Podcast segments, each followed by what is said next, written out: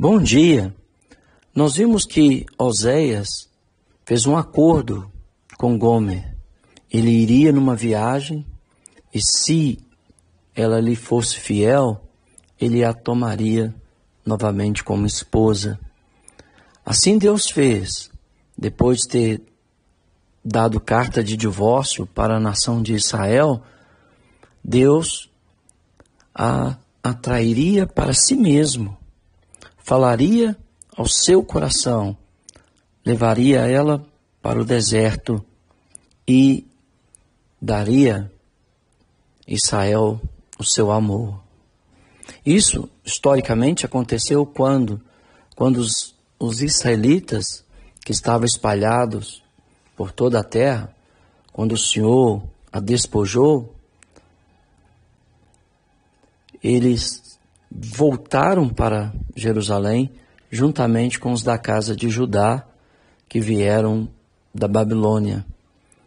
E Israel e Judá tornaram-se novamente um só povo, o povo do Senhor, o remanescente justo, do qual veio Jesus, nosso Senhor, que firmou uma nova aliança com Israel, uma aliança com base em superiores promessas, uma aliança eterna no céu, para aqueles que pela fé, dentre os judeus, cresce que Jesus é o Cristo, o Messias, o Filho de Deus. Muitos judeus creram. O remanescente justo creram e permaneceram na fé em Jesus Cristo. Mas pela bondade de Deus, Deus também introduziu no seu reino os gentios, restaurando assim o tabernáculo caído de Davi, conforme Atos capítulo 15, quando, quando Tiago cita Oséias, falando que Deus estabeleceu, edificou, reconstruiu a casa de Davi que estava caída. Então, agora nós temos um só rei, um só sumo sacerdote para sempre, Jesus Cristo, que intercede diante de Deus por nós. E todos os povos, judeus, gentios, de todas as nações, que queiram fazer parte do reino de Deus, sendo Jesus o nosso Rei, precisa nascer de novo da água e do Espírito. Mas antes que tudo isso acontecesse, Deus tinha uma contenda contra Israel, porque ainda a justiça ou o juízo não tinha sido aplicado. Mas será? Ouvi a palavra do Senhor, vós filhos de Israel, porque o Senhor tem uma contenda com os habitantes da terra. Ah, essa terra refere-se a Israel. Eu estava falando de todo mundo, apesar que a, podemos aplicar a todo mundo, mas ele estava falando contra Israel. E esta contenda é um termo judicial para mostrar a indignação de Deus com a nação de Israel. Por quê? Porque nela não há verdade, nem amor, nem conhecimento de Deus.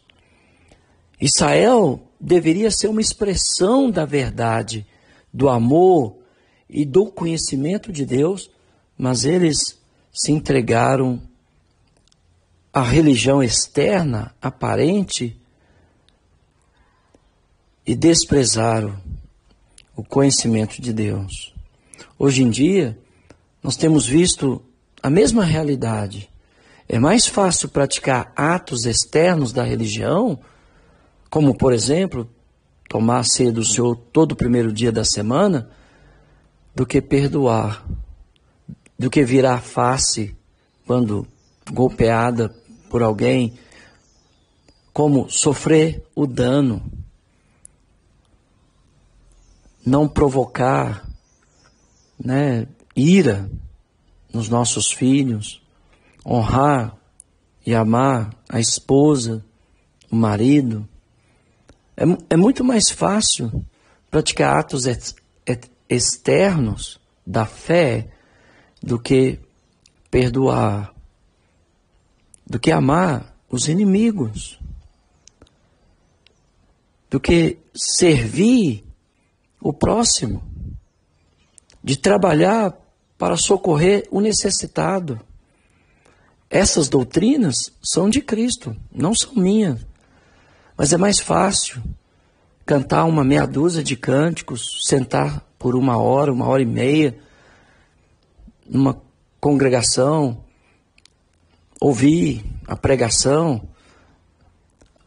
Infelizmente, a religiosidade tem tirado a essência da fé, o amor, a verdade e o conhecimento de Deus. Deus espera essas três coisas na minha vida e na sua vida. Você conhece a Deus? Ou você ouviu falar alguma coisa sobre Deus? Você é conhecido de Deus?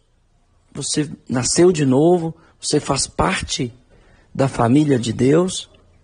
Você vive na verdade? Você vive no amor? Espero que sim. Olha o que Deus disse que estava presente na vida do seu povo. O que só prevalece é perjurar, é mentir, matar, furtar e adulterar. E há arrombamentos e homicídios sobre homicídios. Nós temos visto tudo isso no Brasil, inclusive no mundo religioso. Nós temos visto a mentira, a matança, o furto, a imoralidade crescendo no nosso país, o arrombamento, o homicídio, e ninguém se levanta contra estas coisas.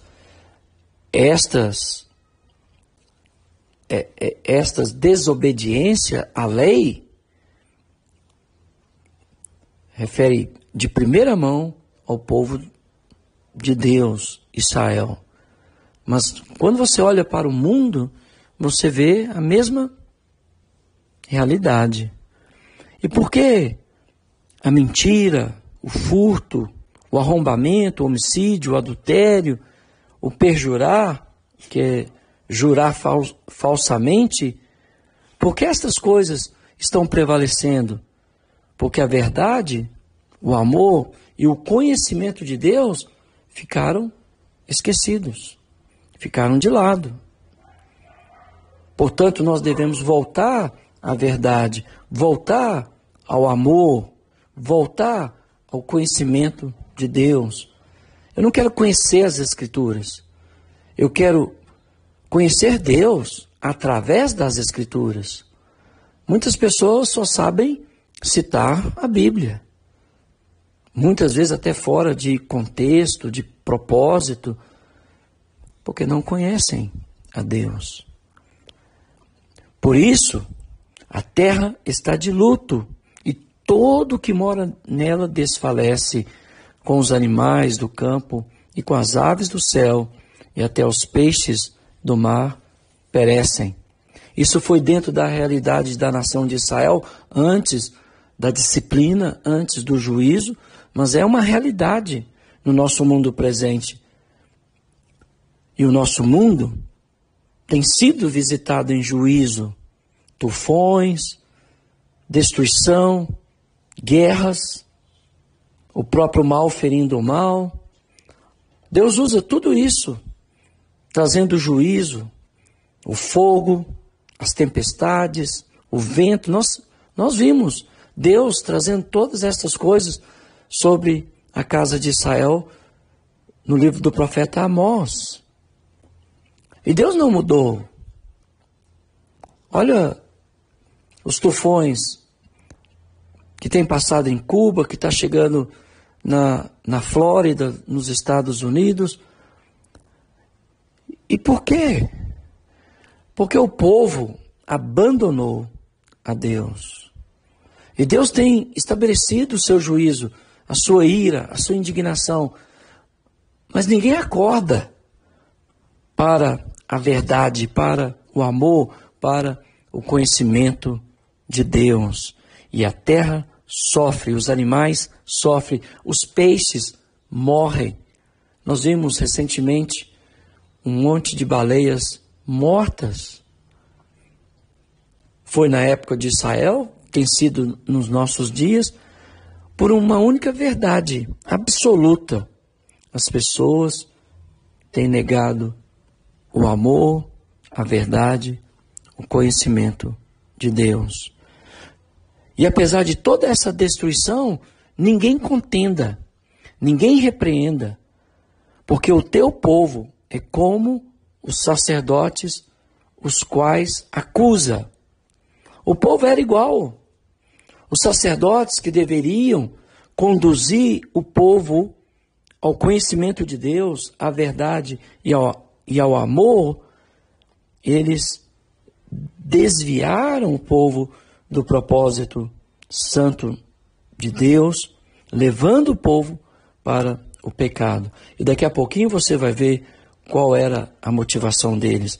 Por isso, tropeçarás de dia, e o profeta contigo tropeçará de noite, e destruirei a tua mãe. Então, tanto o profeta, que deveria ser o porta-voz da palavra de Deus, quanto os sacerdotes, que deveriam interceder pelo povo, mas também aplicar a lei, eles corromperam e corromperam o povo. No verso 6 está escrito: O meu povo está sendo destruído porque lhe falta o conhecimento. Por isso eu tenho me esforçado diariamente para levar até você a palavra de Deus. Temos trabalhado no livro dos profetas menores, temos trabalhado no livro de Atos e nas cartas que os apóstolos escreveram, para que você possa receber o conhecimento de Deus, a verdade, a palavra simples, pura, objetiva, prática, para que você não se perca por falta de conhecimento. Não estou ensinando a doutrina da igreja A, da igreja B, estou ensinando o que está escrito na palavra de Deus, para que você não seja destituído do conhecimento, da verdade, do amor. Pelo contrário, seja uma pessoa instruída no conhecimento de Deus, na verdade de Deus, no amor de Deus.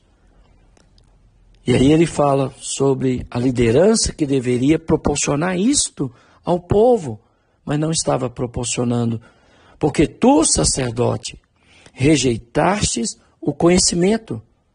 Também eu te rejeitarei, para que não sejais sacerdotes diante de mim. Visto que te esquecesses da lei do teu Deus, também eu me esquecerei de teus filhos. Deus ia visitar a iniquidade dos pais nos filhos por causa da transgressão dos pais que induziram os filhos ao pecado. Quanto mais estes se multiplicaram, falando sobre os sacerdotes, tanto mais contra mim pecaram. Eu mudarei a sua honra em vergonha.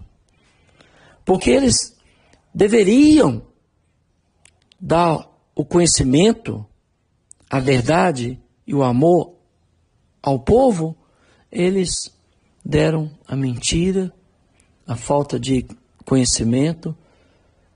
É por isso que não se investe na educação cristã nas igrejas, para que o povo seja manipulado pelos seus líderes. Acontece também com a falta de investimento na educação no país, para que o povo seja manipulado. Porque um povo que conhece a Deus jamais pode ser manipulado. Porque nós temos visto esta aberração, o Estado se misturando com a religião, a religião se misturando com o Estado, porque falta conhecimento, falta entendimento. Isso nunca deu certo na história. Não vai dar certo no Brasil. Nunca deu certo. É diferente de um homem que teme a Deus e guarda os seus mandamentos, que chega ao poder e faz diferença. Não era o caso em Israel, não é o caso no Brasil. As pessoas estão usando a igreja como um tripulim para chegar ao poder. Não há verdade, não há amor, não há conhecimento de Deus. E aqueles que deveriam mostrar o conhecimento de Deus, o amor de Deus e a verdade, se corrompem e comprometem a sua integridade, misturando com as coisas deste mundo. É diferente quando um homem de Deus faz a diferença, e exorta e repreende e censura e condena o pecado, mas não se associa, não comunga com aqueles que estão no poder, se corrompendo, se destruindo, se matando. As Escrituras disse que Deus ia ferir o sacerdote, o profeta, o rei, o santuário, Deus ia ferir todos. De Deus ninguém zomba. Deus que sonda a mente, o coração das pessoas, é Ele que sabe o que está por trás das ações minhas e suas e de todo mundo. Os sacerdotes queriam que o povo pecasse. Olha o verso 8: Alimentam-se do pecado do meu povo e da maldade deles, tem desejo ardente. O que o profeta está dizendo era que aqueles que deveriam ensinar o povo a desviar-se do pecado, encorajavam o povo ao pecado, porque havia oferta pelo pecado. E eles comiam dessas ofertas. Então eles desejavam que o povo pecasse para que o povo trouxesse oferta pelo pecado e usasse esses recursos ou essas ofertas para se alimentar, se saciar. Quanto mais o povo pecava, mais eles tinham dinheiro e ofertas para lançar mão e profanar. Por isso que eles, o, o, o, o Oséias estava dizendo isso. E você pode ver na história da igreja. Na venda das indulgências, onde as autoridades religiosas, antes da reforma protestante, vendiam o perdão antes mesmo de você pecar, para recolher dinheiro. E hoje em dia, as pessoas estão fazendo a mesma coisa. No protestantismo, muitas igrejas vivem à custa da transgressão do povo, achando que eles podem comprar o dom de Deus. Eles oferecem como se pudesse dar os dons de Deus a, a preço de ouro, de prata. Que vergonha! O nosso Brasil religiosamente está como Israel no oitavo século, no, no meado do oitavo século antes de Cristo. A mesma coisa, religiosamente falando, as pessoas vão às igrejas e compram supostamente porque não recebem nada de Deus. Mas os pastores estão oferecendo curas, libertação a preço de ouro e de prata.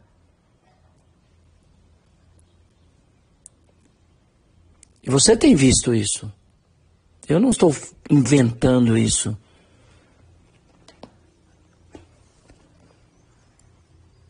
O povo sem conhecimento de Deus, sem a verdade de Deus e sem o amor é manipulado. Por isso eu tenho me esforçado para que você possa ouvir estas mensagens todas as manhãs, para que você não seja enganado. Só que Deus determinou algo, e é o que tem acontecido nos dias de hoje também. Os sacerdotes comeriam, mas não se fartariam. Entregar-se-iam à sensualidade, mas não se multiplicariam, porque o Senhor, porque ao Senhor deixaram de adorar. E ele então fala de três coisas que tiram o entendimento a sensualidade, o vinho e o mosto tiram o entendimento. E é verdade. A, a sedução que o vinho traz, que a imoralidade traz, que o mosto traz, cega, embota a mente dos que se entregam ao vinho, à sensualidade e ao mosto. Tiram o entendimento. No vinho há dissolução e contenda. Na sensualidade, a perversão. Não há entendimento. Quem se entrega a estas coisas. Lembra que Deus estava exortando Israel para que Israel deixasse os seus maus caminhos. Se eles deixassem, Deus perdoaria. Porque Deus é benigno, Deus é bom, Deus é perdoador. Talvez você já viveu momentos assim, talvez eu tenha vivido momentos assim, mas deixamos e voltamos para Deus. Talvez você esteja vivendo então é hora de você deixar o vinho, a sensualidade, o mosto e voltar para Deus. No verso 12 diz: O meu povo consulta o seu pedaço de madeira e a sua vara lhe dá a resposta, porque o espírito de prostituição os enganou. Eles, prostituindo-se, abandonaram o seu Deus. Quando fala que espírito de prostituição, ele não está falando de um espírito do além que possuiu a pessoa. É, é, é o espírito da pessoa. O povo de Israel se entregou à prostituição voluntariamente. Como nós falamos né, numa linguagem popular, falamos com uma pessoa que está agindo mal, ah, espírito de porco. Não é que a pessoa tem um, um não é que o porco tem espírito, mas quando referimos a isso, não estamos atribuindo a uma entidade espiritual, mas a atitude pecaminosa, suja, como de um porco. Então, espírito de prostituição não era uma entidade espiritual, era aquilo que estava dentro do coração do povo de Israel. Hoje existe espírito de ganância, espírito de inveja, ciúmes, pessoas invejosas, ciumentas, imorais, roubadoras, destruidoras, espírito de violência a gente fala, aquele homem tem um espírito de violência.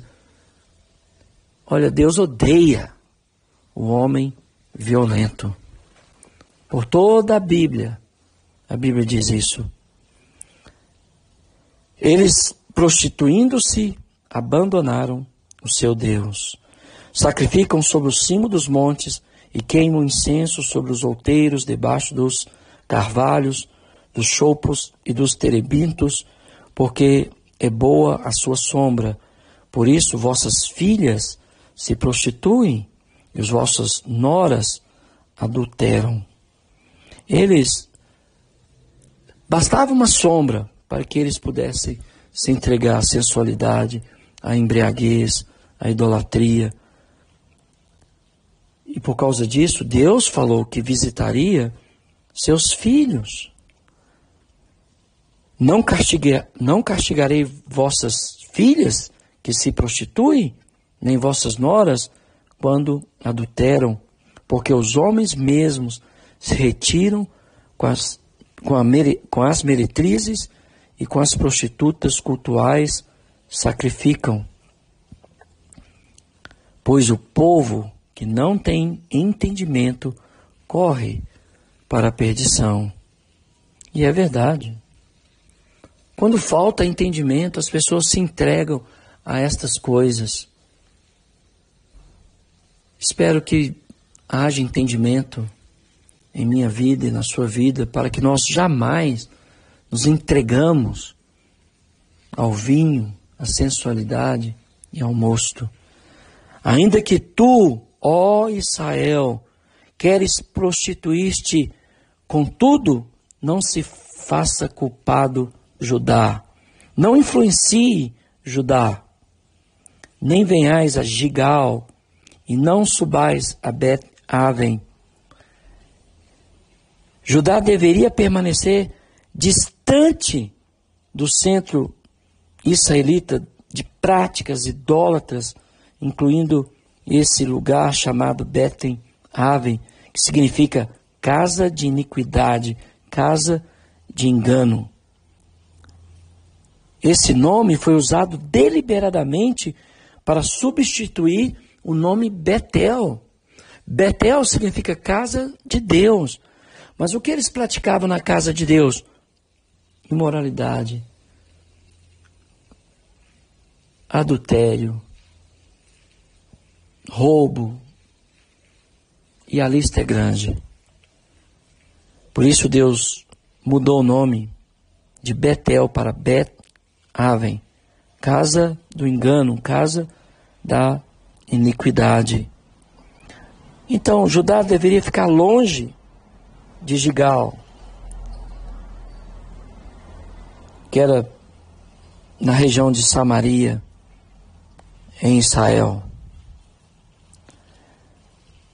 Eles profanaram todos os lugares. E por isso Judá não deveria seguir Infelizmente, nós sabemos pela história que Judá também se entregou à bebedeira, aos ídolos, à prostituição. E Deus visitou Judá.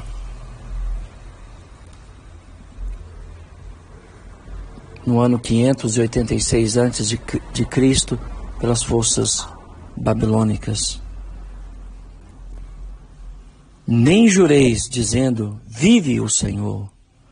Como vaca rebelde se rebelou Israel. Será que o Senhor o apacenta como a um cordeiro em vasta campina? Claro que não. Como o Senhor poderia ter Israel como ovelha do seu rebanho se eles se tornaram como vacas rebeldes? Efraim uma das maiores tribos da nação de Israel, está entregue ao ídolo. É deixá-lo. Tendo acabado de beber, entregue ao vinho, eles se entregam à prostituição. Onde há idolatria, há alcoolismo, desenfreado e imoralidade. A idolatria cega leva as pessoas à, à imoralidade, leva as pessoas à bebedeira. Os seus príncipes amam apaixonadamente a desonra. mais tarde, Deus vai falar que os príncipes de Jerusalém eram como os príncipes de Sodoma e Gomorra. Na mesma época que Isaías pregou sobre a casa de Judá, Oséias está pregando. O vento os envolveu nas suas asas e envergonhar-se-ão por causa dos seus sacrifícios. Deus traria a desonra e a vergonha à casa de Israel, à casa de Judá, ao Brasil, ao mundo, à igreja, quando nós nos entregamos à sensualidade, à bebedeira, à desonestidade. Deus nos entregará à vergonha se nós não mudarmos a nossa sorte e voltarmos para a verdade, para o amor e para o conhecimento de Deus. Esse é o chamado de Deus para a minha vida, para a sua vida, para a vida da nação brasileira, para a vida do mundo. Deus está nos chamando de volta para a verdade, para o amor, para o conhecimento de Deus. E nós sabemos que só há uma verdade: Jesus Cristo. Uma verdade. O mundo religioso hoje está dividido em vários partidos. Tudo contra a vontade de Deus, todos. Porque a vontade de Deus é que todos se convertam a uma pessoa, Cristo, e todos tenham o conhecimento de Deus e todos vivam em amor e na verdade que é Cristo. Deus trará vergonha ao Brasil e ao mundo religioso atual, como trouxe vergonha a Israel, a Judá, aos sacerdotes, aos profetas. Por isso, irmãos, nos esforçamos para que você permaneça na verdade, no amor e no conhecimento de Deus. E se você está desviado do conhecimento de Deus, da verdade que é Cristo, do único caminho que te leva de volta para Deus, que é Cristo, não é igreja nenhuma é Cristo. É claro, se você segue Jesus, você vai congregar com outros que também seguem Jesus, mas você não terá uma bandeira para defender, a não ser uma pessoa para defender Jesus e os seus ensinamentos. Portanto, continue orando por mim para que eu possa continuar nesse serviço de levar até você o conhecimento de Deus, a verdade de Deus e o amor de Deus. Que Deus te abençoe e até amanhã.